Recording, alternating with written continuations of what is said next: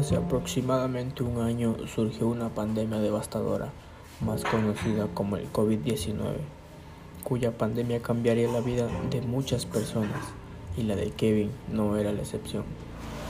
Aquel día, 25 de abril del 2020, desafortunadamente Kevin tomó la decisión de salir a las calles.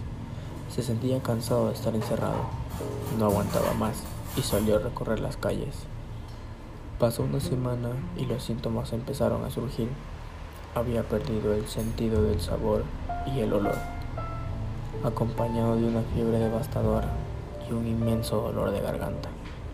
Kevin desesperado acudió a su médico personal, cuyo médico ya había tenido pacientes con los mismos síntomas, así que le dio la misma receta. Tras pasar semanas, Kevin se iba sintiendo mejor, los síntomas iban desapareciendo. Al cabo de dos meses, Kevin se recuperó y volvió a tener la vida que tenía antes.